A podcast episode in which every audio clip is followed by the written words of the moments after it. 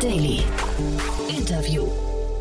Herzlich willkommen zu Startup Insider Daily. Mein Name ist Jan Thomas und wie vorhin angekündigt, wir sprechen über die Reisebranche. Axel Schmiegeloff ist bei uns, der Founder und CEO von iTravel.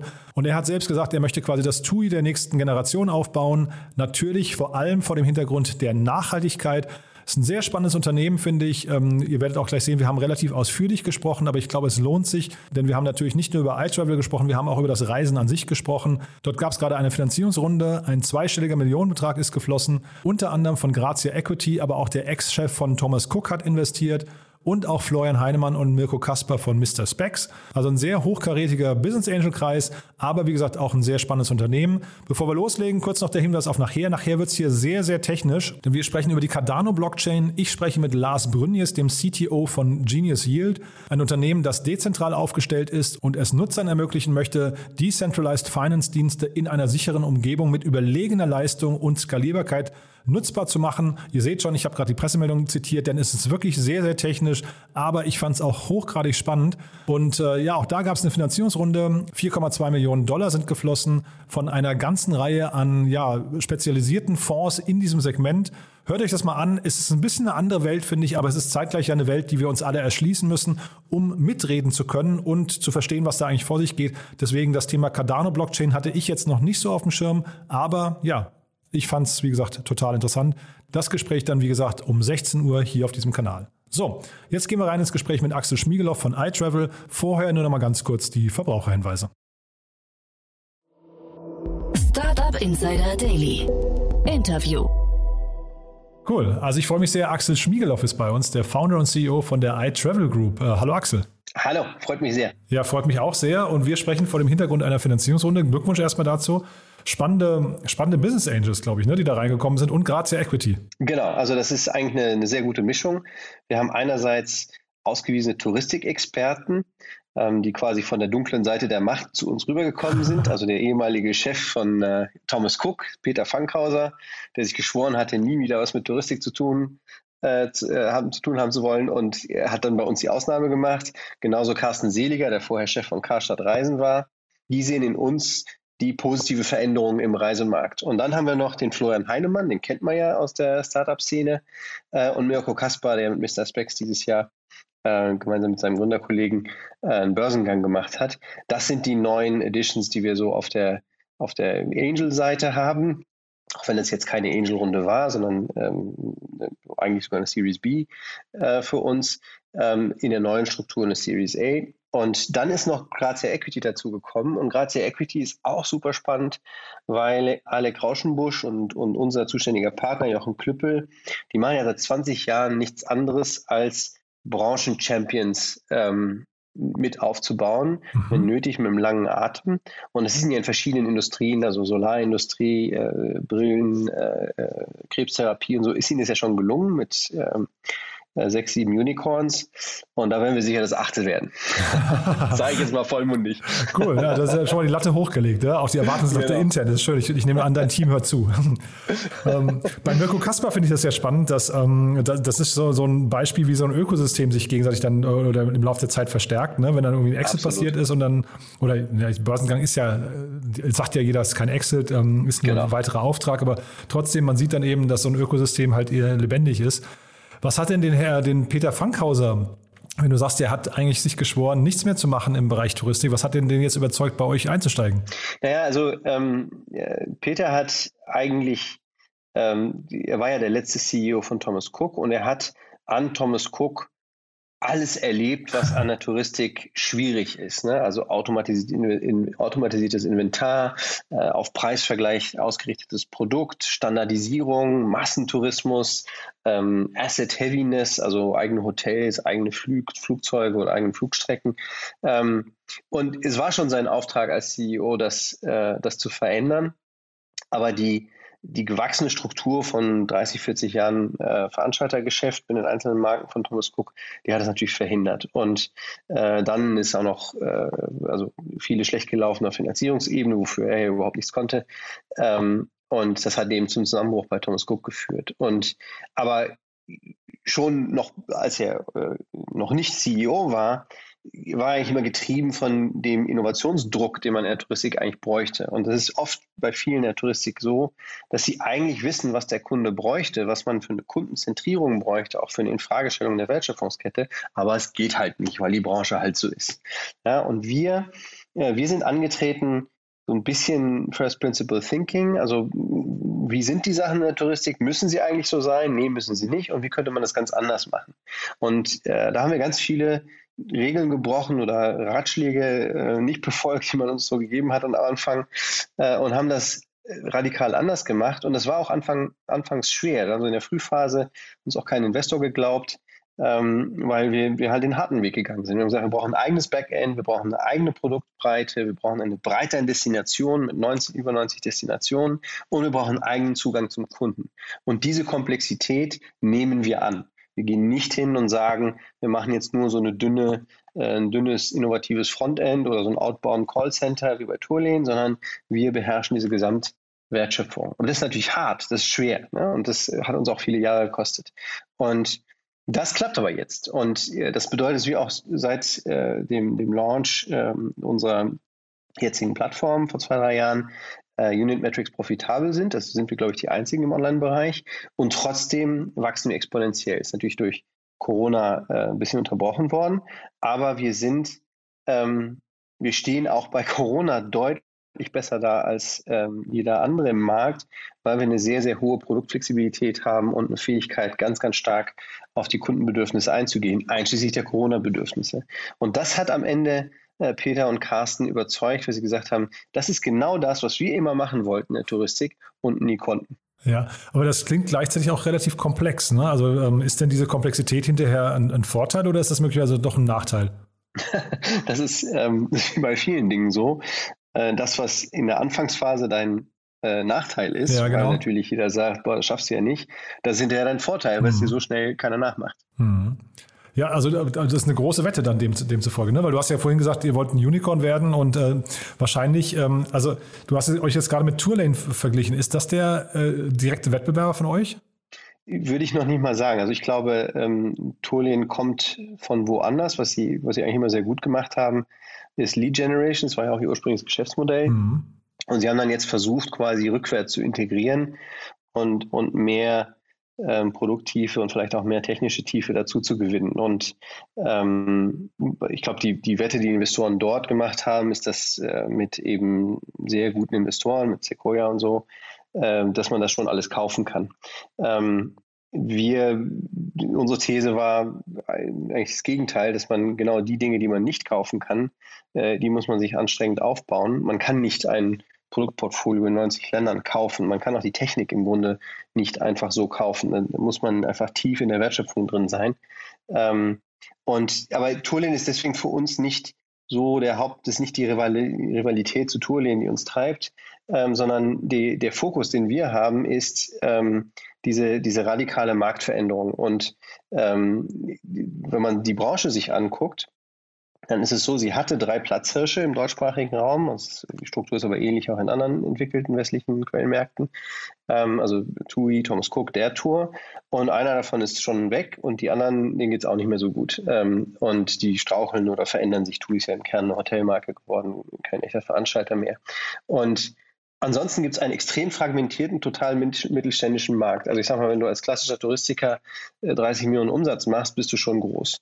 Und äh, jetzt ich die FDI weggeschlabbert, die ist ein bisschen größer, aber die ist auch besteht aus diesen ähm, äh, aus einzelnen Marken, die dann wieder mehr in diese Richtung gehen.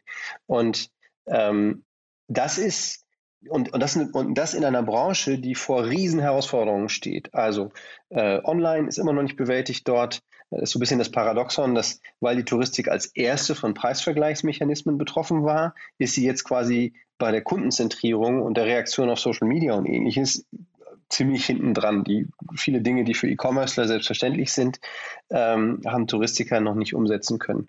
Und da ist also Innovationsstau schon in der Digitalisierung. Dann ist das Thema Nachhaltigkeit ein Riesenthema und zu Recht ähm, ist das gesellschaftlich jetzt immer mehr im Fokus. Ähm, die Touristik hat da leider auch eine sehr schädliche Auswirkung gehabt in der Vergangenheit und auch kein, also bis auf, äh, wir machen keine Plastikstrohhalme, keine echte Bemühung, das zu verändern. Das ist die zweite große Herausforderung. Und das dritte ist jetzt ähm, Flexibilisierung des Produkts und Eingehen auf die Kundenwünsche, insbesondere im Kontext von der Pandemie, wo man halt von heute auf morgen auch mal ein Land abschalten muss, wie das jetzt aktuell im südlichen Afrika passiert, also aktuell literally seit gestern Abend. Ähm, und das sind drei Herausforderungen, die dazu führen, dass wenn man ein neues Modell hat und die adäquate Technologie dafür, und wir waren immer darauf ausgerichtet, diese drei äh, Themen besser zu adressieren, dann ähm, schämt man sich schon ein bisschen, dass man, dass man so der Kriegsgewinnler ist, in Anführungsstrichen. Also dass, dass quasi das, woran wir die ganze Zeit gearbeitet haben, wirklich darauf ausgerichtet ist, die Touristik des 21. Jahrhunderts besser zu bedienen. Das heißt, viel flexibler, viel individueller, viel mehr Boutique-Inventar, durchgehend nachhaltig, also voll CO2 kompensiert und zusätzlich mit lokalen eingebundenen Initiativen. Wir haben eine Partnerschaft mit National Geographic, die das dann nochmal arrondiert. Ähm, und das ist, das ist das eigentliche Ziel. Das heißt, für uns ist der Rivale nicht irgendein anderes Startup. Wir finden das alles super, was die machen und, und unterstützen jede positive Veränderung im Markt, sondern die Rivalität ist mit der herkömmlichen Touristik. Die muss ersetzt werden durch ein besseres Modell. Hm. Ja, finde ich, finde ich mega spannend. Ich habe mir eure Webseite ein bisschen angeguckt. Man bekommt natürlich erstmal sofort Fernweh, ne? Das ist so irgendwie, ähm, nee, also da, da, da sind wir, glaube ich, alle so ein bisschen überfällig und, und haben Lust, jetzt irgendwie wieder, wieder zu reisen. Zeitgleich äh, so ein bisschen, du hast ja gerade Corona und Nachhaltigkeit äh, genannt. Ähm, das sind ja eigentlich beides so ein bisschen Kontraindikatoren, wo man sich fragt, wird es über, also ist es überhaupt gesund, dass es diese Tourismusbranche in der Form, also jetzt nicht in der bisherigen Form, sondern generell, dass es Tourismus gibt im Sinne von, man muss man in andere Länder fliegen, ist das momentan zeitgemäß, ja. Ähm, du hast gesagt, ihr kompensiert das, aber trotzdem ist ja vielleicht so ein kleines Fragezeichen dran, warum nicht in Deutschland bleiben und äh, also ne, es gibt diesen den Chef von Patagonia, der mal gesagt hat, das ist das Beste, was du machen kannst, im, äh, wenn wenn du im Fashion-Bereich nachhaltig sein willst, kauf einfach keine Fashion. Ne? Und äh, ja. so, so, so ein bisschen vielleicht auch die Analogie hier. Also ja, I, I respectfully ja. disagree, ähm, weil, weil ähm, und jetzt muss man, was ich gleich sage, ist kein äh, kein Whataboutism. Ja, also ich, ich werde jetzt gleich sagen, dass die, der Flugverkehr nur 1,9 Prozent des CO2-Ausstoßes weltweit ausmacht und die Brandrodung, Zerstörung von Ökosystemen ähm, und äh, andere Formen der Zerstörung, ähm, also äh, Crop Burning, das macht 13 Prozent aus. Und das ist nicht relativierend, so nach dem Motto, ah, der Flugverkehr ist nicht so schlimm, der mhm. ist schlimm. Deswegen mhm. äh, sind wir auch strikt dagegen, dass man Inlandsflüge äh, macht oder dass man Zubringerstrecken sollte man eigentlich immer mit dem Zug machen. Ähm, aber der Knackpunkt ist, dass wenn wir hier unser wohlfeiles ähm, Bioparadies aufbauen und mit unserem Elektro-SUV zum Bioladen kaufen und dann ein bisschen CO2-Zertifikate äh, kaufen und in Finnland werden Fichten gepflanzt, ähm, dann ist dem Planeten leider nicht geholfen, weil das, das Hauptproblem ähm, und das auch über den reinen CO2-Ausstoß hinausgeht, dass die, die sogenannte Resilienz von Ökosystemen, Resilienz des Planeten ausmacht, das ist die massive Zerstörung von den letzten Wildnislandstrichen, von der Artenvielfalt und ähm, von insbesondere auch den Regenwäldern im tropischen Band. Also in all den Ländern, die, ähm, die, wo die, wo vor Ort die wirtschaftliche Entscheidung oft ist, also entweder hauen, die, hauen wir die Wälder kaputt und machen da Minen und Plantagen ähm, oder es kommen halt Touristen und geben Geld aus dafür, dass wir sie nicht abholzen. Das ist, ähm, und, und leider sind es auch Länder, die regiert werden von ähm, Körperschaften, die äh, sich wenig interessieren für unsere Regenwald.org oder Some of Us äh, Kampagnen und Appelle ähm, und die auch nur sehr bedingt durch Handelsabkommen oder so zu erreichen sind, abgesehen davon, dass die Handelsabkommen das nie wirklich auf der Agenda haben. Das heißt, der einzige Wirkungsgrad, den man entfalten kann, wenn man sicherstellen will, dass in Kalimantan nicht der, der, Regenwald, der letzte Regenwald nur noch 13 Prozent verglichen zu 1960 erhalten bleibt, da müssen Touristen hin. Wenn in Suriname, das ist ein Land, was wir auch im Programm haben, sind 3500 Touristen im Jahr ausreichend, damit die indigenen Dörfer im dortigen Teil des Amazonas ähm, aufhören, in den Silberminen in, und Goldminen in illegalen in Brasilien zu arbeiten und amerikanischen ähm, Touristen die letzten äh, äh, Exemplare des größten Süßwasserfisches der Welt ähm, im, im, Sportfischen wegmachen zu lassen. Die hören damit auf und fangen dann an, Ökotouren im, im, äh, im Einbaumboot äh, dann auf ihren Flüssen zu zeigen. Und nur 3500 Touristen haben gereicht, um diese enorme Veränderung und den Bau von Schulen im Wald und so weiter zu unterstützen. Das heißt, das ist spektakulär, wie wenig Geld eigentlich reichen würde,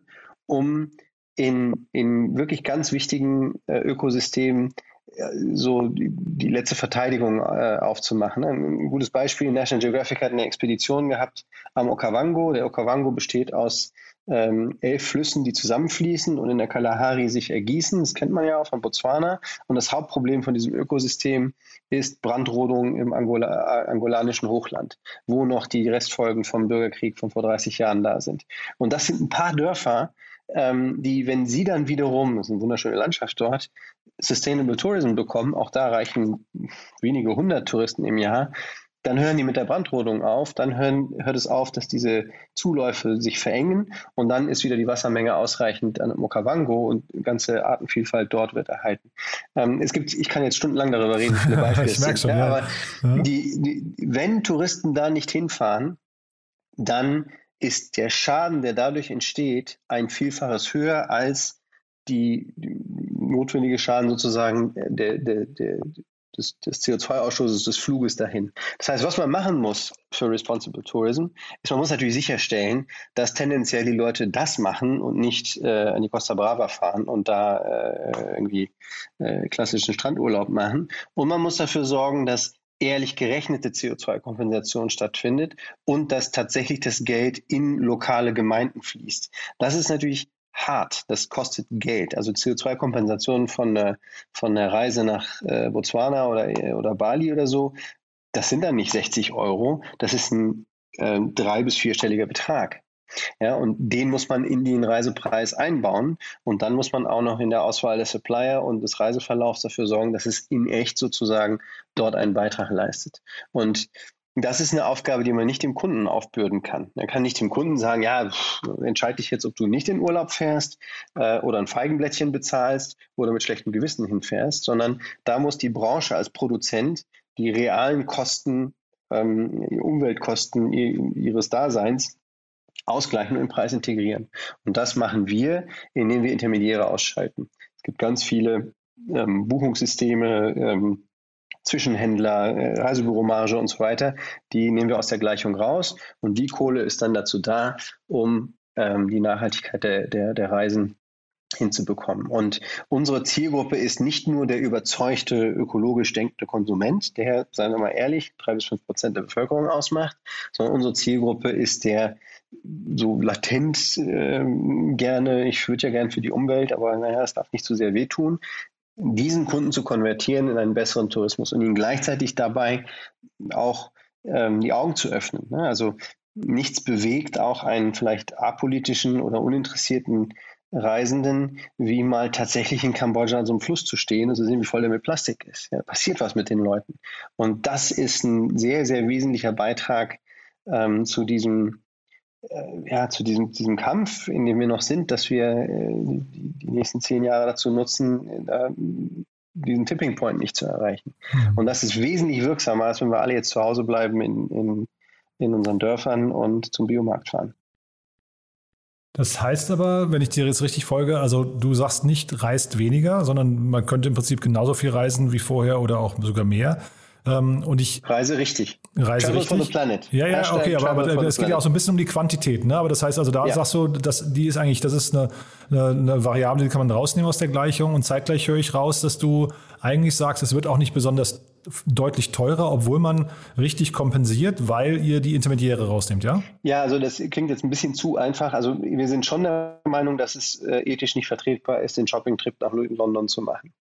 Ne? Also reise weniger häufig, ähm, weil du musst quasi die Tonnage, die du da produzierst, mhm. ähm, die muss halt, die muss es wert sein. Mhm. Also reis lieber 14 bis 21 Tage einmal im Jahr in so ein Land, wo dein Geld auch einen echten Beitrag macht. Ähm, mach das bei einem Anbieter, bei dem du wirklich validiert hast, dass ähm, dass eben nicht nur Greenwashing stattfindet, sondern ein echter Beitrag ist und die CO2-Berechnung die Landleistung und nicht nur den Flug mit berücksichtigt, ähm, auch alle Transportleistungen, die drin sind, das ist bei uns der Fall. Ähm, und dann stell dir die Frage, was in deinem Reiseverlauf ähm, hat eine unmittelbare Auswirkung vor Ort. Ne? Und das ist, das ist manchmal total banal. Das ist der halbe Tag, den du ähm, in dem Dorf mit der Fraueninitiative äh, ähm, äh, machst. Das mag in deinem Reiseverlauf klein erscheinen, das bedeutet aber die Welt, ähm, dass es das in diesem Verlauf gibt. Ähm, das macht nämlich, das führt dazu, dass das Geld da landet und nicht bei der herrschenden Familie von dem Hotel, wo du übernachtest, ähm, was ja häufig in diesen Ländern nicht besonders demokratisch ist. Ähm, das ist eigentlich die, die, die, Maßgabe. Und ja, wir orientieren uns daran, dass es nicht wesentlich teurer ähm, sein darf, weil es dann auch keine Marktakzeptanz hat. Wir sind natürlich kein Preisbrecher, also es ist natürlich schon ein bisschen teurer bei uns, aber dafür ist das Erlebnis für die Kunden ähm, einzigartig. Und äh, jetzt mal ganz abgesehen vom Nachhaltigkeitsaspekt, ähm, wenn du mal die ganze Preisdebatte in der Touristik umdrehst und jeden Kunden, auch dich und mich fragst, ähm, bist du bereit für deinen Urlaub 100 oder 200 Euro mehr auszugeben, wenn du sicher wärst, dass es wirklich dein Traumurlaub ist, dass es wirklich die Bilder, die du im Kopf hattest, als du darüber nachgedacht hast, da hinzufahren, dass das wirklich passiert? Die meisten Leute würden ja sagen. Ja, die, dieser, diese Preisvergleicherei und dieser Preiskampf und das Nachverhandeln ist, weil man davon ausgeht, ist eh alles gleich und ist eh alles vielleicht ein bisschen enttäuschend und dann will ich nicht der Doofe sein, der draufgezahlt hat. Ja, aber ähm, Jetzt so ein konkretes Beispiel, Safari, ja, du kannst natürlich Safari machen in Tansania mit der Tour. Da hast du einen von 30 Jeeps, die jagen die letzten armen drei Löwen im Park ähm, und äh, die gestressten Tiere und fotografieren alles Gleiche und es landet auf Instagram. Oder du machst eben einen Game Walk ähm, in Botswana mit einem Guide, der darauf achtet, die Tiere nicht zu stören. Ähm, und das ist ein ganz anderer Nervenkitzel. Ist natürlich deutlich teurer. Ähm, aber dann hast du eine echte Naturbegegnung und die vergisst du auch nicht. Ja? Und die ist es dann auch wert, dass es irgendwie dreimal so viel kostet wie die der Tour Safari. Ähm, und das muss man den Kunden aber erklären, damit die das verstehen, damit die auch verstehen, dass es für die Tiere besser ist, für dich besser, weil du auch ein besseres Erlebnis hast. Das trägt am Ende das Modell. Und Corona ist ein Beschleuniger, weil natürlich jetzt keiner mehr Lust hat, in äh, ein riesengroßes Hotel und mit 30 anderen Leuten im Jeep und äh, oder mit 30 anderen Jeeps ähm, oder in so einem Kreuzfahrtschiff zu sein, weil sich da auch jeder denkt, puh, wenn da ein Ausbruch ist, dann hänge ich da erstmal. Mhm. Und das heißt, da ist auch ein, ein Opening, dass die Kunden umdenken und sich für diese, dieses Boutique, dieses mehr mit kleineren Anbietern vor Ort ähm, öffnen. Hm. Und was würdest du sagen, was heißt das hinterher für die bestehenden Reiseanbieter, also die, die jetzt nicht diesen neuen Regeln, die du gerade skizziert hast, folgen, müssen die sich dann perspektivisch anpassen? Werden die also auch ein direkter Konkurrent von euch oder, oder können die das gar nicht, weil die zum Teil eben auch asset-heavy sind? Es ist beides wahr. Also ähm, jetzt eine TUI oder eine TUI kann nichts anderes machen, als ihre Magic Life und, und Robinson Hotels, was mm. im Kern jetzt ihre, ihre Hauptcashquelle ist betreiben, die können versuchen, das, das Erlebnis dort zu verändern. Das versuchen sie ja auch. Ähm, und, und, und vielleicht Ausflüge, Landausflüge von dort aus ähm, äh, zu verbessern. Aber das ist ja hauptsächlich Mittelmeer, was die machen. Ähm, eine der Tour ist da ein bisschen differenzierter aufgestellt. Ähm, aber da ist das strukturelle Problem. Also das ganze Geschäftsmodell von den Incumbents ist auf Room Nights ausgerichtet. Also auf wie viele Übernachtungen verkaufe ich und ist ein Mengengerüst. Ja, und davon wegzukommen und zu sagen, ich habe eine Wertschöpfung, die ist kundenzentrisch und nicht inventarzentrisch, das bedeutet eine vollständige Infragestellung dieser Unternehmen. Und ihnen laufen auch teilweise die smarten, guten Leute weg, weil, weil die natürlich ähm, sehen, dass da jetzt Neues entsteht, was man da machen kann. Ähm, also die Prognose ist nicht besonders gut für diese Unternehmen. Ne? Also äh, die müssen sich schon radikal verändern. Ähm, das wollen sie ja auch. Rewe hat ja mit Rewe Digital, Rewe ist der, der, der, Eigentümer von der Tour, die sind schon sehr ambitioniert und wollen da auch viel verändern. Aber da muss man auch wieder die Destinationen sich angucken. Ja. Unsere Stärke liegt darin, dass wir auch ähm, Länder haben, die, die können die gar nicht abbilden. Also so Peru-Rundreise, ähm, Brasilien-Rundreise, so ein Land wie Bhutan, Zimbabwe, Sambia. Ähm, und das sind Länder, wo zunehmend ähm, äh, die Kunden sich öffnen und da auch hin möchten. Ja, es ist ja auch ein, ein gesellschaftlicher Wandel, der stattgefunden hat, ähm, ganz platt, wenn du und ich als Kinder, als Kleinkinder in Rimini waren und vielleicht ähm, als junge Menschen in Thailand, dann sind wir natürlich viel eher offen, äh, auch uns mal Laos anzugucken oder, ähm, oder eben als äh, oder Ecuador oder einfach mal Costa Rica ist jetzt ganz stark, ähm, weil der Planet halt kleiner ist. Man ist auch, man hat weniger Angst davor. Mhm. Das heißt, die Welt öffnet sich und das ist Gott sei Dank so, weil diese Länder auch die Länder sind, die das brauchen. Ne? Lateinamerika ist ein anderes Land, wo man, äh, eine andere Gegend meine ich, wo man ähm, ganz viel darüber sprechen möchte, müsste, wie, wie man jetzt Zerstörung Einhalt gebieten kann, indem man nachhaltigen Tourismus aufbaut gegen Mineninteressen und äh, Holzfällerinteressen. Hm. Jetzt nochmal ein, ein Satz vielleicht zur ähm, Entstehungsgeschichte. Also du bist ja Teil dieser Denkwerkgang, ne? Ähm, wie, ja, wie, äh, also, Schön gesagt. Ja, du bist, also ne, es gibt ja schon irgendwie, also, du bist ja lange unterwegs in der Szene. Vielleicht kannst du mal beschreiben, also kurz mal einen Satz zu Denkwerk sagen, aber dann auch, äh, wahrscheinlich gab es ja eine ganze Reihe an unter, äh, an potenziellen Startups, die du hättest gründen können, ne? an potenziellen Gesch Geschäftsbereichen, Märkten und, und, Modellen. Warum jetzt genau dieser Markt? Ja, also äh, ich meine, klar, ich bin Internetkind der, der anderthalbten Generation, so ein bisschen zu jung für die, für die erste Generation. Dann haben wir natürlich den neuen Markt miterlebt. Und bei Denkwerk ging es immer darum zu verstehen, ähm, wie verändert sich eine Branche? Da haben wir auch die Touristik kennengelernt. Ich habe ja, wir haben 98 der ersten Touristikkunden gehabt und wir haben auch für Thomas Cook äh, den, den kompletten Online-Gang über die, die zwölf Jahre da begleitet und auch für mehrere Airlines. Also daher kannten wir die Reservierungssysteme und so, ähm, sonst hätten wir es überhaupt nicht machen können. Also das äh, Problem ist ja, dass viele gründen der Touristik, weil man denkt, dass man ein, ein Touristikexperte ist, weil man schon mal in Urlaub gefahren ist und dann stellt man fest, puh, das ist alles ein bisschen komplizierter, als ich dachte. Da hatten wir ein bisschen den Vorteil, ähm, dass wir die Branche halt als Software und, und Internetanbieter äh, und Agentur äh, kannten und Reservierungssysteme gebaut hatten und auch wussten, wo die Shortcomings sind bei Inventarmanagement und so. Also das war der, der eine, ähm, der eine DNA-Strang bei mir. Der zweite ist tatsächlich, wir hatten innerhalb von Denkwerk äh, so, ein, so was ähnliches wie ein Seed-Fonds und haben da 14 Beteiligungen gemacht. Darunter auch Quipe, also äh, das nachher Yelp wurde, mhm. und die Videoplattform Sevenload. Und da haben wir sehr viel gelernt über, wie Social Media funktioniert und wie Content ähm, funktioniert. Und das war so ein bisschen die Antwort auf das Problem, dass Werbung in der Touristik nicht funktioniert. Ja? Also Werbung und Markenbindung, äh, niemand sagt, ich reise nur mit der TUI. Ähm, Leute sagen, ich reise dieses Jahr nach Griechenland und nächstes Jahr vielleicht nach Afrika. Ähm, und das heißt, es gibt da also keine Branding-Loyalität. Die Loyalität muss man anders aufbauen. Die muss man also über, über die Geschichten, die man erzählt und über, ähm, über den Service, den man bietet, erreichen. Das ist ja das, was Reisebüros äh, herkömmlich gut konnten, können. Und ähm, bei Sevenload, ähm, also als Videoplattform, die Idee war da, das Fernsehen zu, zu beseitigen. Wir hatten auch eine große Runde gemacht mit Boda und Telekom. Ähm, das ist am Ende ähm, Boda hat eine Mehrheit übernommen und es ist nicht das große Ding geworden, ähm, was wir uns alle im Team, ähm, Andreas Heiden und ich und, und äh, Ivan Efsan, der es mal ganz ursprünglich gegründet hat, mhm. ähm, vorgestellt hatten. Das hat mich so ein bisschen, ähm, äh, und als, als Boda dann die Mehrheit da übernommen hat, äh, dann bin ich rausgegangen in den Aufsichtsrat und dann auch später ganz raus. Und dann habe ich mich gefragt, was mache ich jetzt eigentlich mit meinem Leben? Also was, äh, ne, so, ganz viele Dinge, ist vielleicht auch für Leute, die jetzt ähm, Startups jetzt gründen und, und das hören, ähm, ganz viele Dinge, die in der Branche kolportiert werden von Venture Capitalisten, die stimmen meines Erachtens nicht.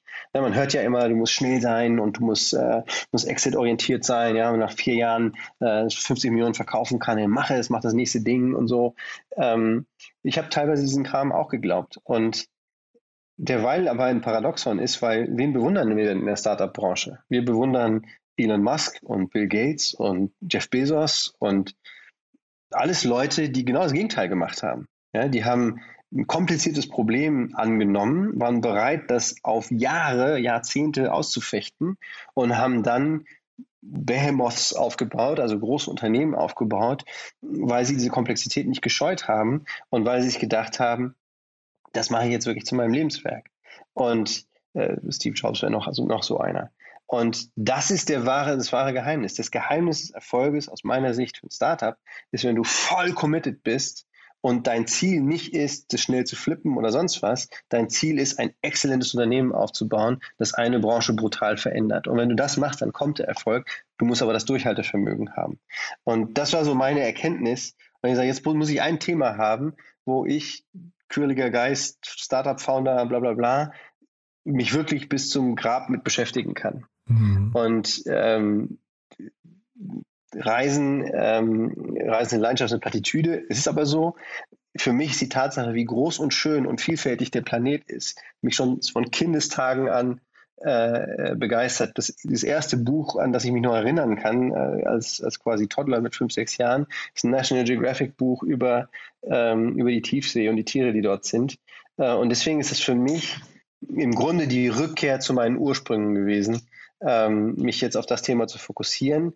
Und eine der, der Sachen, die ich am tollsten fand, äh, war natürlich, dass wir die Kooperation mit National Geographic hinbekommen haben, mhm. ähm, weil es quasi wie eine Rückkehr zu diesem Ursprung ist. Und ich bin überzeugt, dass wir Erfolg haben werden, weil jetzt ganz viele Leute bei uns dazustoßen. Ich bin da gar nicht der Wichtigste, sondern das Team, das wir haben, die genauso beseelt von von dieser Vision sind, von dem, wie Touristik eigentlich sein muss und wie man diesen Planeten anders erleben und auch anders beschützen kann. Hm. Man könnte jetzt, glaube ich, noch lange darüber sprechen, ob äh, Jeff Bezos und so weiter wirklich die richtigen Vorbilder sind, zu denen man aufguckt. Ne? Aber jetzt äh, im Würde Sinne ich von. Eh kritisch sehen, ja. Ja, nee, aber nur, weil du sie gerade genannt hast, äh, aber vor allem vor dem Hintergrund, äh, du sagtest ja gerade, weil sie eben große Probleme lösen und dann auch dauerhaft dabei bleiben. Äh, jetzt damit nochmal die Brücke zur Finanzierungsrunde. Wie haben denn Grazia oder auch so ein Florian Heinemann, der ja das auch gewöhnt ist, Unternehmen aufzubauen, um sie dann zu verkaufen, wie haben denn die auf diesen Approach äh, von dir reagiert? Die finden das gut. Ja? Ne? Also äh, der Investorenkreis, den wir haben, ähm, die, die, they're in for the long haul. Die, die, das war auch im Grunde die Frage, die sie mir gestellt haben. Ja, bist du wirklich, wie committed bist du aus diesem Ding wirklich den Game Changer für die Touristik zu machen? Mhm. Ähm, und ja, ich will es nicht äh, so 50 Cent zitieren, weil es ums Reichwerden geht, ne? also get rich or die trying. Ähm, wir wissen natürlich nicht, ob es uns jetzt gerade gelingen wird, aber es wird jemandem gelingen, in den nächsten zwei, drei, vier, fünf Jahren ähm, da ein Game Changer zu sein. Ich glaube, dass wir eine sehr, sehr gute Position haben, ähm, um das zu erreichen. Und was jetzt gerade passiert, wir haben noch nicht alles announced, ähm, was eigentlich fast noch wichtiger ist als die Finanzierungsrunde, das sind die Leute, die jetzt dazugestoßen sind, sowohl im Team als auch im erweiterten Management. Wir haben da ein, ein sehr vielfältiges, wir haben noch viele Positionen zu besetzen, aber wir haben ein sehr vielfältiges Team, wo also mit sehr unterschiedlichen DNA-Strängen. Also manche kommen aus der Technik ganz stark und digital, äh, andere im Marketing und, und, und Content und Medien. Und der dritte Strand sind natürlich veränderungswillige Touristiker. Und dieses Gebräu an interessanten Charakteren ähm, in, in so eine Company of Brilliant People am, am Laufen zu kriegen, das ist, das ist eigentlich das ist die Magie, die gerade stattfindet. Und die hat ein bisschen vor der Runde schon angefangen, ähm, in den letzten zwei, drei Jahren. Und ähm, das brandbeschleunigt sich jetzt natürlich, weil wir jetzt ja ein bisschen gegen den Trend jetzt genau ausgerechnet jetzt eine Runde machen. Mhm. Ähm, und auch, das soll auch, ist auch kein Geheimnis, soll ja auch eine, eine große Runde relativ schnell folgen. Ähm, wo wir so ein bisschen das Corona-Comeback-Kit sind und gleichzeitig das deshalb sind, weil, wir, weil in Wahrheit unser Comeback nicht auf Corona bezogen ist, sondern darauf, dass unsere Marktthese von Anfang an jetzt zum, äh, zum Tragen kommt. Also mit dem Thema Individualisierung, auf den Kunden eingehen, Digitalisierung und Nachhaltigkeit. Hm. Ja, klingt wirklich super spannend, muss ich sagen. Ähm, mit Blick auf die Uhr, ähm, Axel, ähm, das klingt ja jetzt gerade so, als haben wir sowieso demnächst eine Fortsetzung, weil ihr eine weitere Runde announcen wollt. Ja? Dann würde ich fast sagen, wir vertagen uns dann äh, auf, auf äh, quasi mit dem, mit dem Teil 2 auf, äh, auf die nächste Runde. Haben wir denn für den Moment was Wichtiges vergessen? Ja, also ich denke, nochmal der Appell, ähm, wir, wir suchen gute Leute, die die Dent in the Universe machen wollen, die was verändern wollen. Und wir haben eine sehr partizipative äh, Kultur und, und, Struktur. Das ist äh, das Gegenteil von der One-Man-Show bei uns. Mhm. Äh, deswegen freuen wir uns auf jeden, der, der Lust hat, bei uns mitzumachen. Startup Insider Daily. One more thing. Präsentiert von OMR Reviews. Finde die richtige Software für dein Business. Also ganz beeindruckend, Axel. Dann äh, haben wir ja noch eine Kooperation mit OMR Reviews, wo wir unsere Gäste noch alle bitten, einen kurzen, ja, ihr Lieblingstool vorzustellen oder einen Geheimtipp. Und da bin ich gespannt, was du mitgebracht hast. Ich wollte die Miro-Boards erwähnen. Ähm, wir haben jetzt ja ganz viel ähm, äh, Homeoffice und Remote Work äh, gelernt. Wir sind auch standortunabhängig mit unserem Team. Also wir haben Leute ähm, so ziemlich überall. Ähm, und wir haben festgestellt, dass wenn man äh, Online-Workshops macht mit, mit Zoom, ist ein bisschen schwierig, wenn man gleichzeitig sprechen und diskutieren und visualisieren möchte. Und ähm, die Miro-Boards haben uns da sehr geholfen, äh, wenn man quasi wie am Whiteboard ähm, gleichzeitig drauf gucken kann und da sehr flexibel mit umgehen kann. Und das war so ein bisschen, also wir nutzen natürlich auch Slack und, und, und, und Zoom und alle möglichen normalen Werkzeuge. Ähm, aber das war so ein bisschen so ein Game Changer, ähm, wenn wir über Features und, und die Erweiterung unserer Plattform gedacht haben. Also kann ich nur empfehlen, die Robots. Wir nutzen es auch und ich, ich finde, es lässt sich unglaublich schwer irgendwie dran erinnern, wie das früher, wie, wie das früher mal war, als es noch kein Miro gab, ne? Genau. Ja, also ist ja wirklich ganz interessant, weil das, das, das, das um, Tool ist wirklich so vielfältig und früher, ähm, also, und, und, es kommen natürlich auch Leuten wie mir zum Beispiel mit, mit einer, mit einer relativ schlechten Handschrift äh, total entgegen, muss ich sagen. da fühle ich mit. Ja, also von daher, ich bin wirklich da auch ein großer Fan von. Es wurde hier schon ein paar Mal vorgestellt, aber ich ähm, finde, man kann es nicht oft genug unterstreichen. Es ist echt ein cooles Tool. Ja, absolut. One More Thing wurde präsentiert von OMR Reviews. Bewerte auch du deine Lieblingssoftware und erhalte einen 15 Euro Amazon-Gutschein unter moin.omr.com/insider. Axel, ganz, ganz großartig. Vielen Dank, dass du da warst. Eine tolle Mission, muss ich sagen. Glückwunsch nochmal zu der Runde und dann würde ich sagen, ja, Fortsetzung folgt, ja? Absolut, ich freue mich drauf. Dank dir. Startup Insider Daily, der tägliche Nachrichtenpodcast der deutschen Startup-Szene. So, das war Axel Schmiegeloff, der Founder und CEO von iTravel. Ich hoffe, es hat euch Spaß gemacht. Wenn dem so sein sollte, wie immer die Bitte, empfehlt uns gerne weiter. Teilt doch das, was ihr hier hört, einfach mit Freunden, mit Bekannten, mit Arbeitskollegen oder mit Menschen, von denen ihr wisst, dass sie sich für die Technik von morgen oder die Wirtschaft von morgen interessieren, die Wirtschaftsentwicklung, die, die Themen, die einzahlen auf die Wirtschaftsentwicklung, so muss man es ja eigentlich sagen. Also wenn ihr da Menschen kennt, bei denen ihr vielleicht denkt, das könnte sie interessieren, gerne mal Bescheid sagen. Und apropos Veränderungen in der Wirtschaftswelt, ich habe es ja vorhin gesagt, wir reden nachher um 16 Uhr über die Cardano-Blockchain, über das Thema Decentralized Finance auf einer der wichtigsten Blockchains, die es momentan gibt. Auch da eine Finanzierungsrunde in Höhe von 4,2 Millionen Dollar abgeschlossen. Ich spreche mit Lars Brünjes, dem CTO von Genius Yield. Und es war wirklich ein sehr, sehr interessantes Gespräch, weil ich mal wieder sehr, sehr viel lernen durfte. Das macht mir dann immer am meisten Spaß. Von daher einfach mal reinhören. Ich kann mir vorstellen, das gefällt euch genauso sehr wie mir. So, dann hoffentlich bis nachher und falls nicht, dann euch einen wunderschönen Tag und spätestens bis morgen. Ciao, ciao.